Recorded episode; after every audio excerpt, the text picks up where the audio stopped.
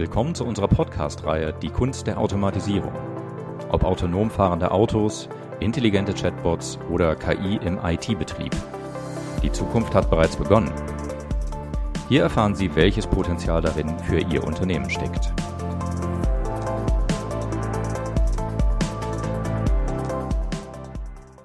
Hallo und herzlich willkommen zu unserer ersten Episode unserer Podcast-Reihe rund um die Kunst der Automatisierung und wir möchten heute über einige spannende Themen sprechen, nämlich Automatisierung, AI, Robotic Process Automation und AI Ops, um ein paar Beispiele zu nennen. Mein Name ist Arne Melcher. Ich bin hier in der IBM mit einem Team verantwortlich für die Themen Geschäftsprozessautomatisierung, ähm, da das gesamte Spektrum und habe ein tolles Team, das seit 20 Jahren hier mit Kunden intensiv an diesen Themen zusammenarbeitet. Ich bin aber auch nicht ganz allein. Ich habe an meiner Seite meinen sehr geschätzten Kollegen Michael Mrose. Michael. Hallo Arne, danke dir für die freundliche Begrüßung. Hi. Hi. Vielleicht der Vollständigkeit halber, genau. Während du dich ja ausrichtest an dem spannenden Thema der Geschäftsprozessautomatisierung, den vielen verschiedenen Spielweisen in diesem Bereich, fokussiere ich mich mit meinem Team ja so ein Stück weit mehr auf die IT-gestützte Automatisierung. Also welche Abläufe können automatisiert werden? Der bunten Welt der IT. Das sind so ein bisschen meine Steckenpferde, wo wir über DevOps reden, auch über Integration, wie bringt man Teams zusammen, wie verbindet man Systeme, wie sprechen eigentlich Unternehmen sinnvollerweise auf einer IT-Ebene miteinander. Mhm. Ähm, und AI-Ops, ne, das sind alles so Disziplinen, die mir am Herzen liegen und ich freue mich auf diese Reihe. Ich glaube, da werden wir überall noch tiefer reinschauen. Und so ein bisschen bringt mich das auch gleich zur ersten Frage, Arne, ne? dass wir schnell in die Inhalte reinspringen. Ähm, weil ich glaube, wir beide haben ganz gutes, eine ganz gute Wahrnehmung vom Markt und wir beide wissen zumindest sehr genau, dass schon viele, viele Jahre über Automatisierung, über verschiedene Szenarien geredet wird. Wir erleben, glaube ich, auch beide, dass der Reifegrad ähm, immer stärker wird, immer mehr zunimmt und der Nutzen für Unternehmen immer weiter steigt, auch die Verbreitung am Markt. So, und aber in den letzten Monaten, würde ich fast sagen, erleben wir was, dass wir immer häufiger über künstliche Intelligenz äh, reden, sprechen, davon hören und insbesondere über die Kombination, die möglich ist.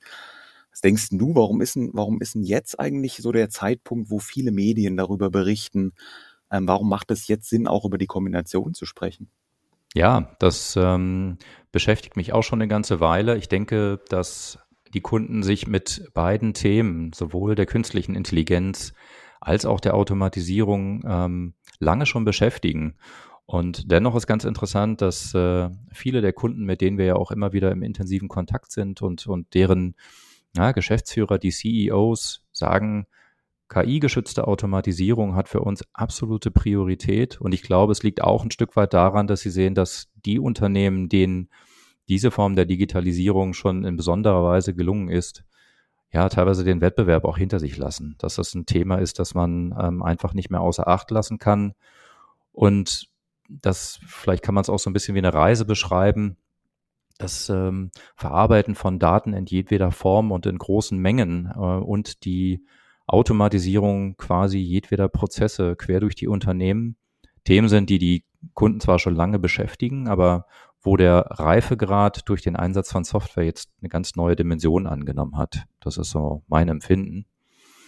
Und insofern, ja, sind die Unternehmen nun wirklich reif, die künstliche Intelligenz auf ihre Daten loszulassen und die Automatisierung und damit auch die Entscheidung ähm, in jedweden Prozessen ein Stück weit zu unterstützen. So Entscheidungen von Mitarbeitern, die heute viel monotone Arbeit machen dürfen, ähm, sowohl in den äh, Geschäftsabteilungen als auch in der IT und das ist nicht nur eine Sicht, die wir jetzt hier in der IBM äh, in den letzten Monaten und Jahren haben. Die unterschiedlichen Analysten sehen das ganz genauso. Also allen voran Gartner, die jetzt sogar einen speziellen Begriff dafür geschaffen haben. Sie nennen das Hyperautomation, also dass die Automatisierung, wenn man mal so vermutlich das Volumen zugrunde legt, hm, der Prozesse und Entscheidungen, die da automatisiert werden, dann können wir davon ausgehen, dass da noch ein viel, viel größeres Volumen in Zukunft, in Zukunft äh, automatisiert werden kann. Ja, und ähm, wir haben ja auch mal überlegt, Michael, was können wir als, als, ähm, als plastisches Beispiel nehmen? Ne? Wir sind hier in einem ähm, sehr industrialisierten Land. Deutschland hat eine ganz, ganz große Autohistorie. Und ähm, wenn man sich mal anschaut, das autonome Fahren, ne? das autonome Fahrzeug, ähm, das bekommt auch zunehmend ja, viel Aufmerksamkeit. Und ähm, ich glaube, das ist auch ein ganz gutes Beispiel, wenn man mal drauf schaut, was macht so ein Ding, ja, wie ähm, bewegt sich das durch die Welt. Ähm, und ich würde sagen, das ist auch ein ganz gutes Beispiel für Hyperautomatisierung. Ich weiß nicht, wie du das siehst. Das glaube ich auch. Und zwar, und zwar aus verschiedenen Gründen. Auf der einen Seite ist es technologisch natürlich super spannend, was da passiert, was da an Weiterentwicklung stattfindet. Und dann bin ich auch eigentlich ganz froh, dass wir dieses plastische Beispiel dann gefunden haben und darüber so ein bisschen reden, weil, naja, nicht nur wir beide sind irgendwie damit verbunden, es werden so Emotionen geweckt, sondern ich glaube, wie du gesagt hast, wir leben in einem Autoland, ne? Jeder kennt es so ein bisschen, egal ob man gerne Auto fährt, total leidenschaftlich ist oder ob man jetzt inzwischen ja, auf, aus Umweltschutzgründen oder so strikter Gegner ist, aber jeder hat irgendwie eine Meinung zum Autofahren. Und ähm, dieser Trend, der sich abzeichnet, dass es eben immer autonomer wird, dass die Fahrzeuge immer mehr ausgestattet sind mit wirklich intelligenten ähm, Assistenten. Das ist super spannend, finde ich, ja. Und ich mhm. habe gerade gestern, ich würde ich würde so ein bisschen persönlich anfangen. Ich hatte gestern das Vergnügen, dass ich einen neuen Kollegen in meinem Team einstellen darf. Den habe ich gestern kennengelernt und irgendwann in der Mittagspause, ähm, wo dann so die Gespräche ein bisschen mehr, weißt du, so in den Smalltalk übergingen, kamen wir zufällig auf das Thema autonome Fahren. Mhm. Und ähm, und es stellte sich so ein bisschen raus, dass er etwas skeptisch ist, aber durchaus aufgeschlossen. Ich bin dann aber so ein bisschen über eine Aussage gestolpert. Und zwar, er wohnt hier bei mir in der Nähe von Frankfurt. Und die Aussage war relativ einfach auf den Punkt zu bringen. Ähm, nämlich, ich glaube, dass mir so ein autonomes Fahrzeug und die ganzen Assistenzsysteme viel helfen würden beim täglichen Fahren ins Büro, ja, wo es um 20 Kilometer geht oder so.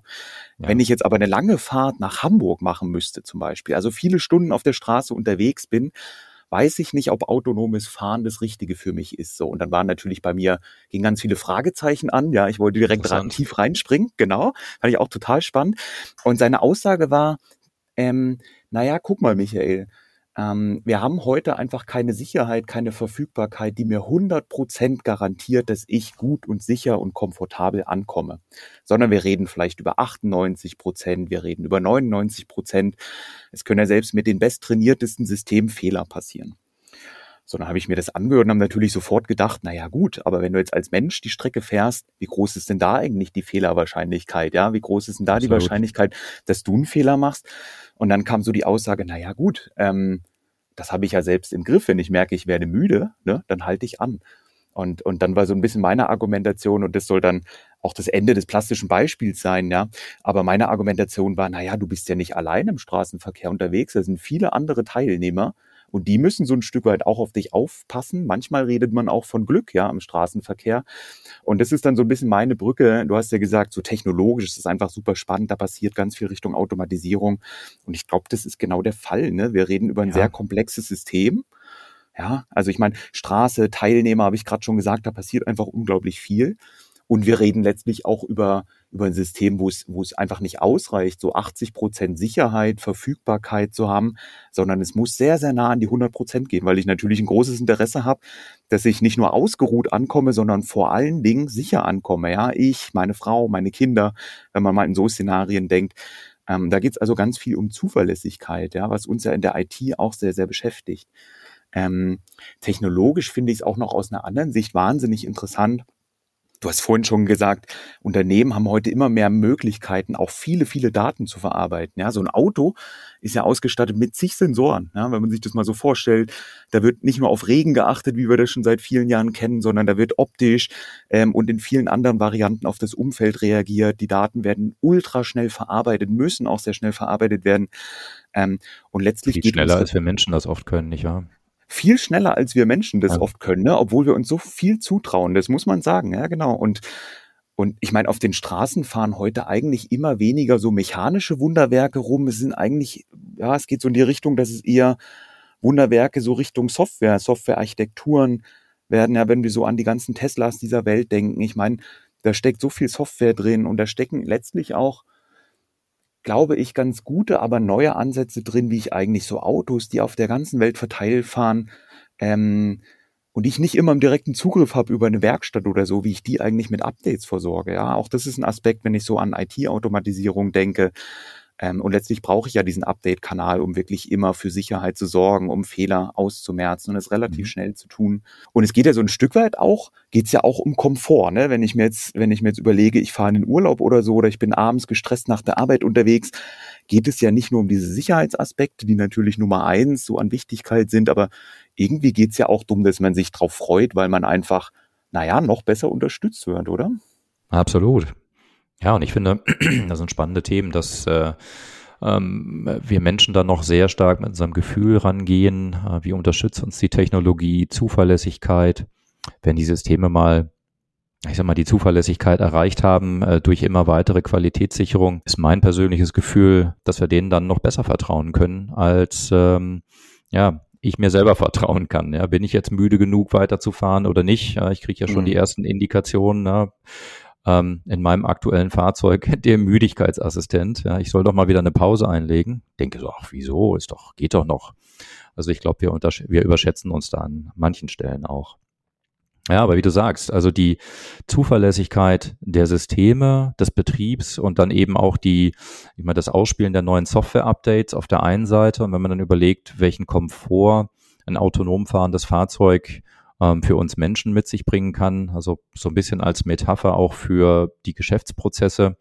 Ich kann mir gut vorstellen, dass ich nicht nur ähm, tatsächlich bequem auch längere Strecken dann ganz anders nutzen kann, indem ich mich mal entspanne und einen Film gucke oder eben ähm, ja, vielleicht sogar auch nochmal ein Geschäftstelefonat konzentriert führen kann, ohne die Ausfahrt zu verpassen, weil ich irgendwie doch nicht alles gleichzeitig kann.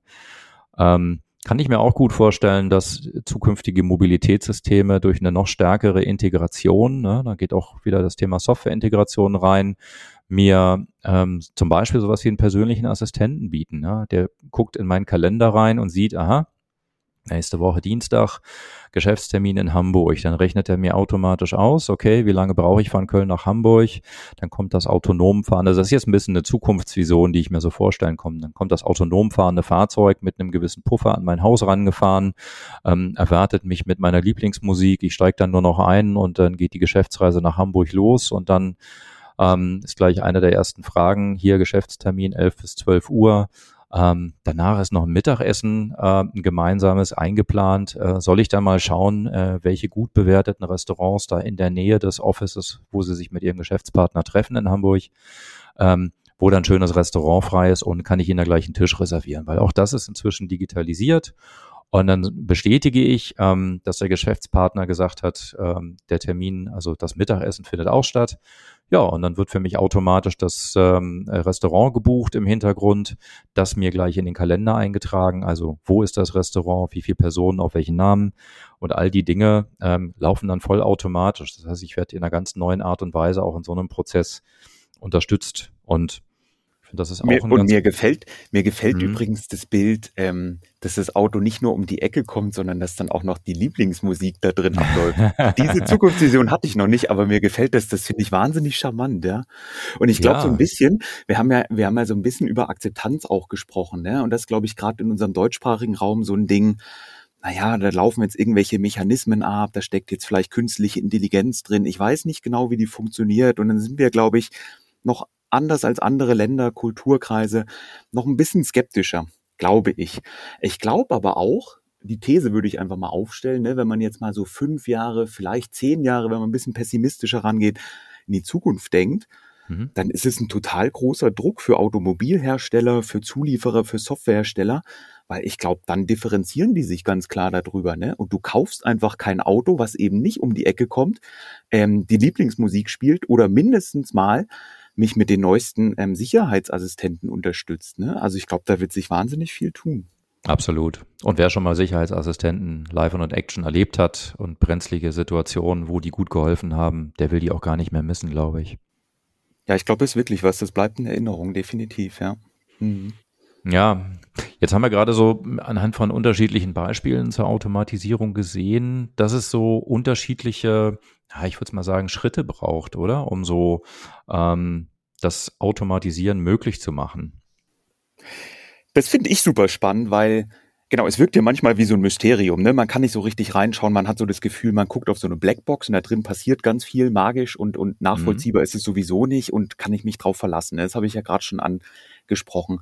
Und ich glaube, wenn man da mal so einen Schritt zurücktritt, dann ist es schon möglich, das in, in, in einfache Schritte einfach ähm, zu gliedern und zu strukturieren und für sich klar zu machen, was passiert denn da eigentlich? Was passiert in einem einfachen Use Case? Was passiert aber auch in dem sehr plastischen Beispiel des Autos, ja, was autonom fährt. Und ich glaube, es sind einfach vier Schritte, die erscheinen aus meiner Sicht sinnvoll. Ähm, und der erste Schritt ist ganz klar, du sprachst vorhin schon vom menschlichen Auge, ja, was ja auch viele Sachen erfasst. Und es ist genau das Erfassen, ja.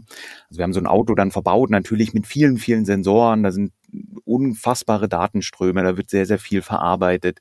Der erste Schritt ist aber wirklich das Erfassen sozusagen, das technische Auge, wo bisher das menschliche Auge unterwegs ist. Genau, also die Radarsensoren und Videostreams, die dann analysiert werden, sowas. Ne? Ganz genau, ne? Da gibt's ja mhm. wirklich unterschiedlichste Varianten, unterschiedlichste Arten von Daten auch, ja, ob sie strukturiert, unstrukturiert sind. Man bringt einfach alles zusammen und ist in der Lage, dann auch entsprechend alles zu korrelieren und zu verarbeiten. Und dann, dann mhm. ist ja so ein Stück weit, sind wir ja da auch schon bei der Überleitung die nächsten Schritte. Weil wenn ich das so ein Stück weit gemacht habe, ne, wenn ich dieses technische Auge auf die Umgebung losgelassen habe, ganz viel erfasst habe, dann komme ich relativ schnell in die Situation und ist dann der zweite Schritt, Entscheidungen treffen zu müssen.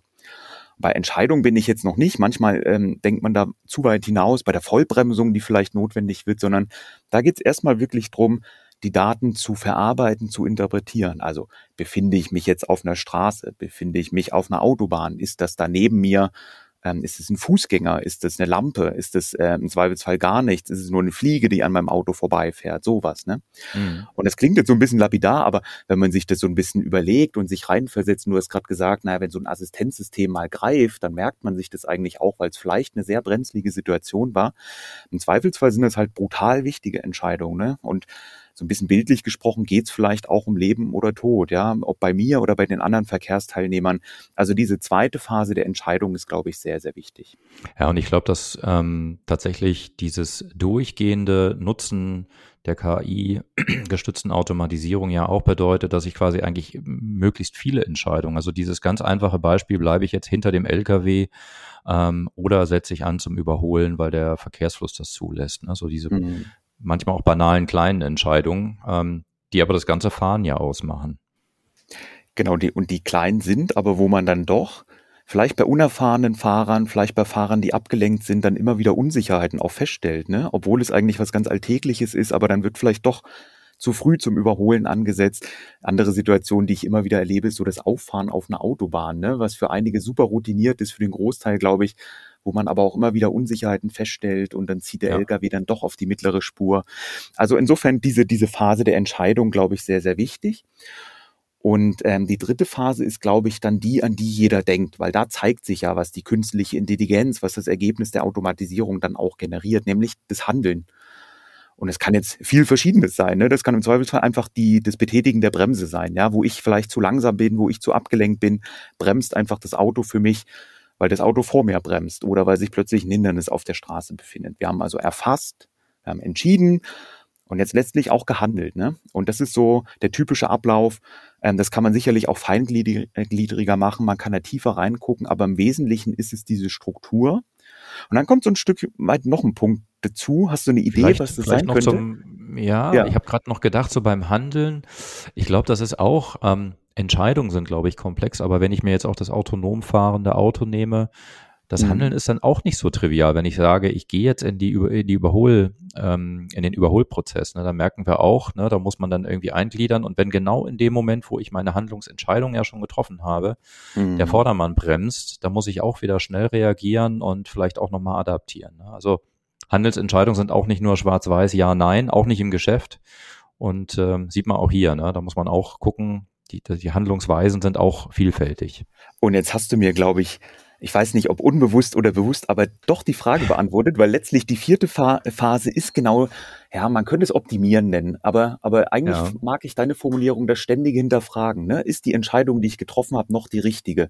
Oder habe ich schon Neues dazugelernt? Ne? Und das ist im Auto, glaube ich, offensichtlich ähm, weil vielleicht der Fahrbahnbelag nass ist, ja, und dann, und dann plötzlich muss ich stärker bremsen als vorgesehen. Oder eben genau, da ist doch ein Gegenverkehr ähm, und ich muss darauf reagieren. Das alles muss so ein Fahrzeug ja tun, beziehungsweise die Software in einem Fahrzeug. Und mhm. deshalb erfordert es immer wieder so ein Dazulernen und ähm, ja, technisch gesprochen letztlich so ein Verbessern, ein immer weiteres Trainieren der Modelle, die letztlich Grundlage für jegliche Entscheidung sind. Ne? Also das, ja, absolut. Hm glaube ich, ist sehr, sehr wichtig. Und das sind so die vier Phasen, ähm, die einfach in jedem Automatisierungskontext, insbesondere wenn sie KI unterstützt sind, ablaufen. Finde ich ganz mhm. faszinierend, weil du hast es ja gerade so schon angesprochen. Das Gleiche gilt letztlich auch, wenn ich im Unternehmenskontext unterwegs bin, ja, und meine Knowledge Worker, wie wir sie immer nennen, aber einfach sehr, sehr erfahrene Menschen, die Entscheidungen im Sinne des Kunden, im Sinne des Unternehmens treffen müssen, läuft letztlich genau das Gleiche ab.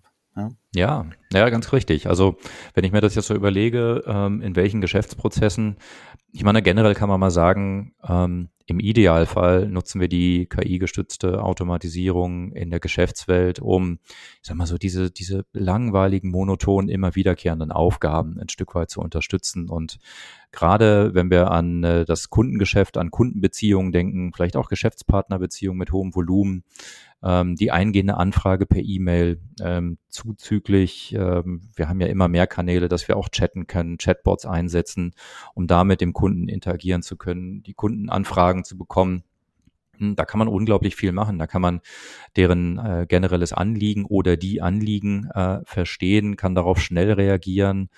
Ähm, die ähm, KI hilft hier äh, sehr schnell auf die richtigen Informationen zu kommen oder in einem interaktiven Modus ähm, mit dem Kunden ähm, direkt die richtigen Prozesse anzustoßen. Manchmal sind es ganz kleine Sachen, also ähm, in der IT-Welt kennst du ja dieses Passwort-Reset-Beispiel, ne, was ja irgendwie oft dann oh ja. Mitarbeiter kommen an der Hotline an und wollen nur das Passwort ändern. Das kann man schneller machen und in der, in der Geschäftswelt gibt's eben tausende solcher Beispiele. Ich hätte gerne gewusst, wo ist meine Lieferung oder ich hätte gerne das Geld zurück, weil das, der, die Ware gefällt mir nicht. Das jetzt so, so Retail-Beispiele.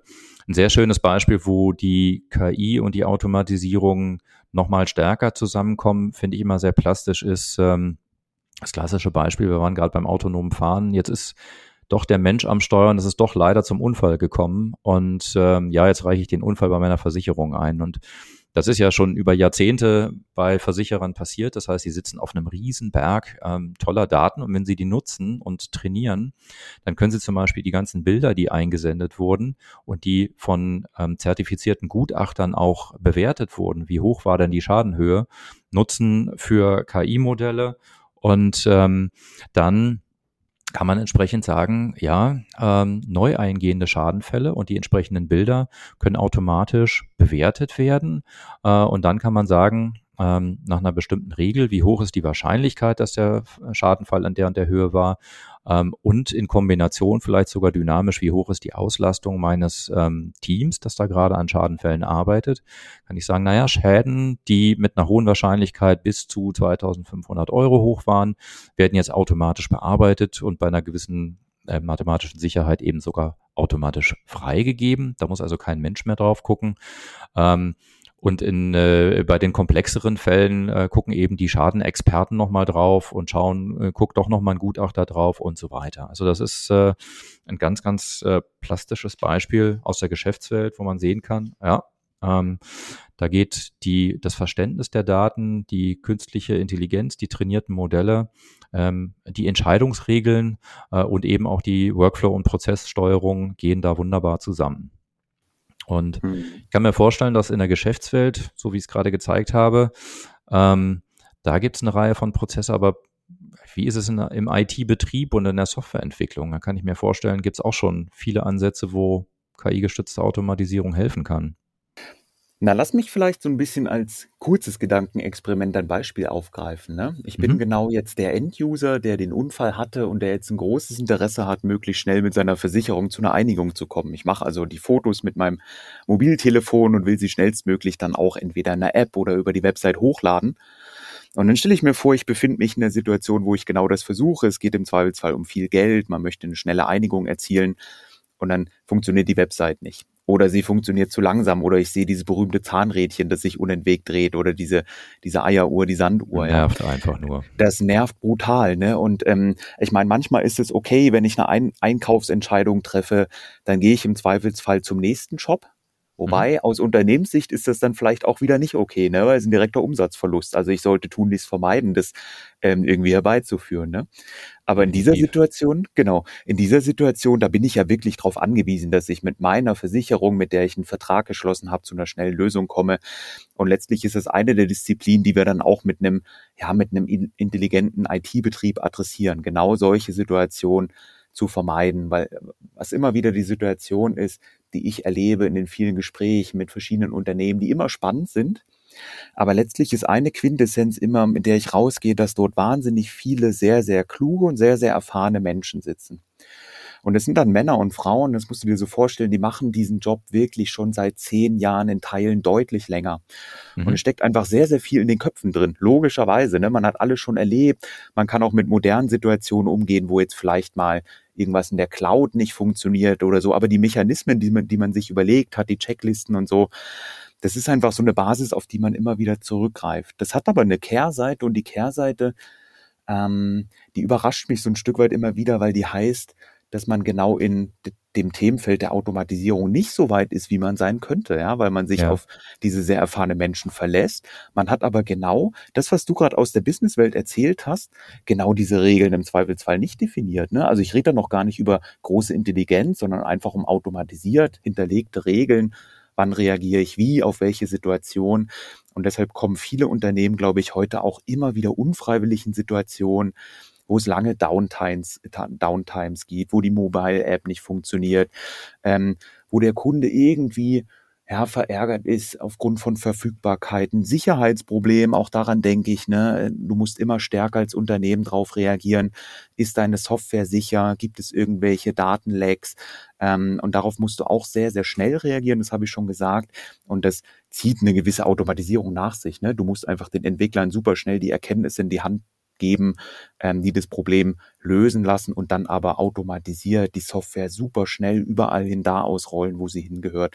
Also das sind irgendwie alles so Gedanken, die ich dazu habe. Übrigens, um so ein bisschen persönlich runterzugreifen, man findet sich ja manchmal entweder wieder, weil man Bewertungen im Internet liest oder irgendwelche Twitter-Posts oder so über irgendwelche Unternehmen.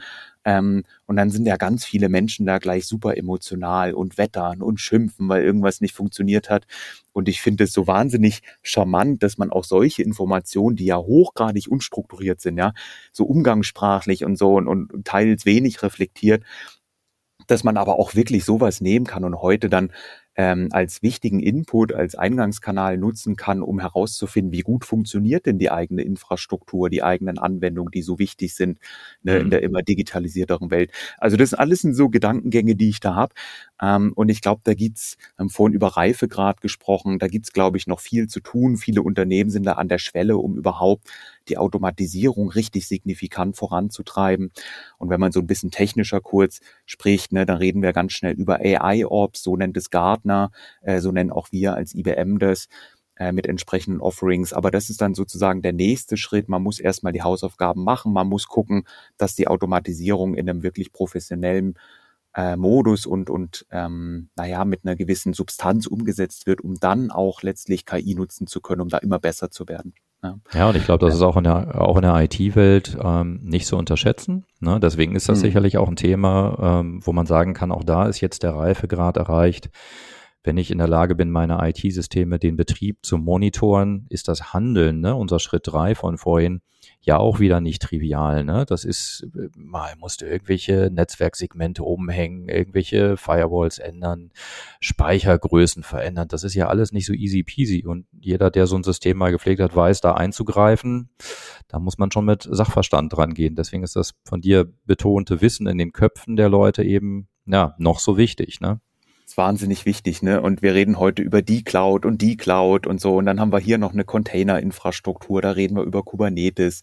Ähm, es ist eben nicht mehr alles die klassische virtualisierte Umgebung, ne? Es ist immer verteilter. Und du hast genau recht, ne? Also ich meine, auch, auch das ist eine Herausforderung, da zu reagieren und die entsprechende Handlung abzuleiten und dann sicher zu gehen, nicht die falsche Entscheidung zu treffen. Ne? Ähm, und das da kann sicherlich immer mal wieder mhm. passieren. Genau. Ähm, aber das sollte nicht so oft passieren. Ne? Also insofern, das ist ein furchtbar spannendes Thema, wo gerade wahnsinnig viel passiert. Mhm. Ähm, ja, und äh, letztlich zeigt es auch, wir haben ja ein bisschen über Reife gerade gesprochen. Ich habe auch ein bisschen drüber gesprochen, man sollte es in der richtigen Reihenfolge angehen. Man sollte auch erstmal gucken, dass das notwendige Fundament gelegt ist. Ähm, und es bringt mich so ein Stück weit zu der Frage, warum wir als IBM eigentlich ein guter Ansprechpartner, ein guter Partner für solche Implementierungen sein können, Arne. Ja, das, ähm, darüber sollten wir auf jeden Fall auch jetzt sprechen, genau, Michael. Wenn ich dazu mal so meine zwei Cent geben darf, ähm, wir sind ja nun beide auch schon ein paar Jährchen bei der IBM. Äh, das Unternehmen hat nicht nur la eine lange Historie. Wir haben einfach ähm, über die Jahre ähm, sowohl in den ähm, IT, also DevSecOps, ähm, als auch jetzt bei mir im Bereich Digital Business Automation ähm, viele, viele ähm, Software-Module entwickelt. Ne? Die sind nicht erst sechs Wochen alt. Ähm, mhm. Da sind Systeme, die sind bei vielen Kunden erfolgreich im Einsatz. Äh, immer weitere Kunden interessieren sich dafür, äh, quasi so im Sinne von Best of Breed. Da möchte ich irgendwie für jede Aufgabe das richtige Software-Modul haben. Aber wenn man sich die Automatisierung alleine an den Beispielen, wie wir sie gerade angesehen haben, anguckt, ja, alles, was da gebraucht wird, ja, da braucht es auch einiges an Software. Und ähm, die Software, die wir da über die Jahre entwickelt haben, haben wir jetzt IBM-seitig ähm, auf eine große Automatisierungsplattform zusammengefügt, ähm, neben einer weiteren Plattform, die dieses ganze Thema ja, Datenhandling beherrscht und äh, den Kunden zur Verfügung gestellt, auch noch in ja, sogenannten Cloud Packs, also wo die wichtigen Module für bestimmte Aufgaben eben auch schon vorgefertigt zusammen ähm, installiert werden können. Das macht die Welt viel, viel einfacher. Ähm, und damit geben wir den Kunden ähm, eine sehr mächtige Plattform, Softwareplattform an die Hand, mit der sie sofort loslegen können. Da gibt es natürlich auch alle Deployment-Modelle. Man kriegt sowas in der Public Cloud, man kriegt es bei sich hinter die Firewall gestellt. Ähm, und was ich auch noch erwähnen möchte, was einen Riesenunterschied macht, ist, dass wir eben, du hast es auch gerade schon erwähnt, einfach unfassbar erfahrene Experten in der Softwareentwicklung, im IT-Betrieb, für die Geschäftsprozessautomatisierung, für Content-Management-Systeme. Viele ähm, der Themen, die unsere Kunden treiben, haben wir hier im, im Raum Deutschland, Österreich, Schweiz eben vor Ort, ähm, die viele Jahre Erfahrung haben, die die richtige Sprache sprechen und die eben bei den Kunden den Unterschied machen können und auch schon gemacht haben. Und ich glaube, das ist ein ganz, ganz großes Asset, ähm, die Software und die Expertise, die die IBM hier reinbringen kann. Und ich glaube, ähm, der ein oder andere Kunde, die eine oder andere Kundin äh, wird vielleicht äh, auch jetzt ein bisschen neugierig geworden sein und ähm, mal reinhören wollen ähm, von den Beispielen, die wir heute gemacht haben. Was sind das denn eigentlich für Softwaremodule? Ähm, wie sieht denn das da genauer aus? Kann man sich denn da weiter informieren, Michael? Was gibt's denn da für Möglichkeiten? Genau, und da möchte ich jetzt jeden Zuhörer, jede Zuhörerin einladen. Ne? Wir sind ja hier in einem Podcast unterwegs, so wie jeder gute Podcast haben wir natürlich auch entsprechende Show Notes. Also insofern ist jetzt der Moment, darauf zu klicken. Ich möchte nämlich auf zwei Sachen hinweisen. Du hast schon gesagt, ähm, vielleicht ist uns gelungen, so ein bisschen die Neugierde zu wecken. Bitte nicht diejenigen klicken, die gerade im Auto unterwegs sind, erst später. Ein sehr guter Hinweis, ein sehr, sehr wichtiger Hinweis. Genau. Ja. Genau. Wir sind ja hier in der Serie unterwegs in der Reihe und wir werden verschiedene Sachen davon noch beleuchten und wir werden das Ganze auch begleitet von einem äh, Blog machen. Das heißt, man kann auch noch mal nachlesen, wenn man in Dingen tiefer interessiert ist. Auch dieser Link ist zu finden. Aber zwei Sachen, die liegen uns beiden, glaube ich, gemeinsam besonders am Herzen. Zum einen, mhm gibt es eine Veranstaltung, die hat bei uns schon lange Tradition, die ist auch immer wieder modernisiert worden. Das ist der sogenannte Automation Summit, den wir erst kürzlich durchgeführt haben. Und die Grundidee, der Grundcharme dieser Veranstaltung ist, dass hier eigentlich unsere Kunden im Vordergrund stehen. Das heißt, wir haben ja die Möglichkeit gehabt, auf viele verschiedene Success Stories, aber auch einfach Lessons learned unserer Kunden ähm, zu schauen und einfach davon zu profitieren, den Austausch unter unseren Kunden wahrzunehmen und damit so Impulse ja aus verschiedensten Industrien zu bekommen. Da ist das Replay verfügbar und das darf ich wirklich ruhigen Gewissens sagen, ähm, dieses Replay lohnt sich auf jeden Fall. Und dann ist es so, dass wir für die, die eher technisch interessiert sind, die jetzt gar nicht so sehr fachlich inspiriert werden wollen, sondern die wirklich mal unter die Motorhaube, um das Bild wieder zu benutzen, gucken wollen, sind wir gerade dabei und in den Endzügen unser sogenanntes Lab Comes to You Event vorzubereiten. Wir haben hier als IBM in Deutschland oder im Dachraum das Glück, dass wir eines der großen Entwicklungslabore ähm, weltweit bei uns in Deutschland haben, konkret in Böblingen. Ähm, und hier passiert sehr, sehr viel. Und deshalb haben wir auch immer die Möglichkeit, unsere technischen Experten dazu zu ziehen. Ähm, und auf diesem Jahr sogenannten Lab Comes to You Event am 25. November wird es stattfinden übrigens, ähm, genau. werden verschiedene Schlaglichter nochmal ne, auf unsere Lösung, auf technische Trends, die einfach in dem äh, Markt gerade super relevant sind. Wir sprachen ja vorher darum, wie relevant, wie aktuell sind denn Themen eigentlich gerade. Da wird vieles im Vordergrund stehen. Das ist das zweite Event, was ich jedem hier ganz, ganz stark ans Herz legen möchte. Ganz genau. Und da wird es dann noch mal ein bisschen mehr den Blick unter die Haube geben, während wir bei dem Automation Summit einfach diese tolle Mischung hatten aus eben genau den, den Projektbeispielen der Kunden und eben auch ähm, dem detaillierteren Blick auf die, die unterschiedlichen Softwarebestandteile, die da einen Beitrag geleistet haben. Also, wie gerade schon erwähnt, alle weiteren Infos äh, und Links in den Show Notes, wenn Sie aus dem Auto wieder ausgestiegen sind. Und dann ähm, darf ich natürlich auch schon dafür werben, dass wir ja eine Podcast-Serie aufgesetzt haben. Und in der nächsten Folge beschäftigen wir uns nicht mit einem minder spannenden Thema, quasi dem ersten konkreten dann in der Automatisierungsreihe und quasi auch Reise, nämlich das Thema Robotic Process Automation. Also wo die kleinen digitalen Arbeiter helfen, die langweiligen monotonen Aufgaben zu übernehmen. Man kann sich ja mal selber im Alltag so ein bisschen ähm, beobachten, ob man Informationen, ob man Copy und Paste heute noch anwendet, ob man mal irgendwo was rauskopiert und irgendwo anders reinsetzt aus unterschiedlichen Masken. Wer sich dabei erwischt, der könnte da vielleicht mal reinhören, denn das ist eines der vielen Anwendungsfälle, ähm, wo wir eben unterstützt werden können, auch hier noch mehr zu automatisieren und die langweiligen Dinge loszuwerden. Insofern, wir würden uns freuen, äh, wenn Sie beim nächsten Mal auch, wenn ihr beim nächsten Mal auch wieder dabei seid. Und dann sage ich mal von mir, bis dahin, tschüss und danke fürs Zuhören. Diese Podcast-Reihe Die Kunst der Automatisierung ist ein Angebot der IBM in Deutschland, Österreich und der Schweiz. Weitere Informationen zum Thema jeder Episode findet ihr in den Show Notes. Wenn ihr keine neue Episode dieser Reihe verpassen wollt, dann könnt ihr den Podcast abonnieren auf Spotify, Apple Podcast und überall sonst, wo ihr Podcast hören und abonnieren möchtet.